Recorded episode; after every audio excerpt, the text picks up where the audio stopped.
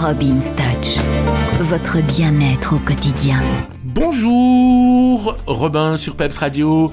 Aujourd'hui, la soupe de petits marrons. Souvenez-vous qu'hier, on a découpé les petits marrons, on en a fait des bougeoirs. Alors, on a récupéré la chair qu'on a mis dans une casserole. Ensuite, on va rajouter un peu d'eau et on va faire cuire tout ça. J'ai horreur des gens qui disent oui, il faut mettre des pommes de terre pour épaissir. Non, c'est une soupe de petits marrons, c'est pas une soupe de pommes de terre. Donc vous mettez que du petit marron et si vous mettez un peu moins d'eau, eh bien vous n'aurez pas besoin de l'épaissir, elle sera assez épaisse comme ça. Une fois que votre soupe est prête, salée, poivrée, quand vous la servez, moi je la sers dans des tasses parce que j'aime bien boire ma soupe.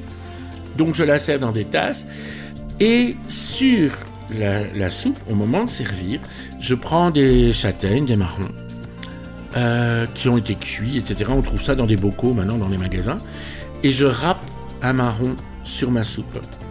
Le mélange du petit marron et du marron, ça donne un goût d'automne absolument superbe. C'est un goût très chaleureux, c'est très agréable en bouche.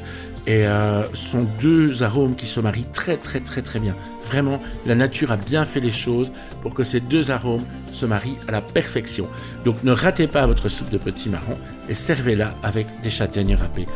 Et vous verrez que vous aurez la Robin's Touch dans votre soupe. Allez, bonne soirée, à demain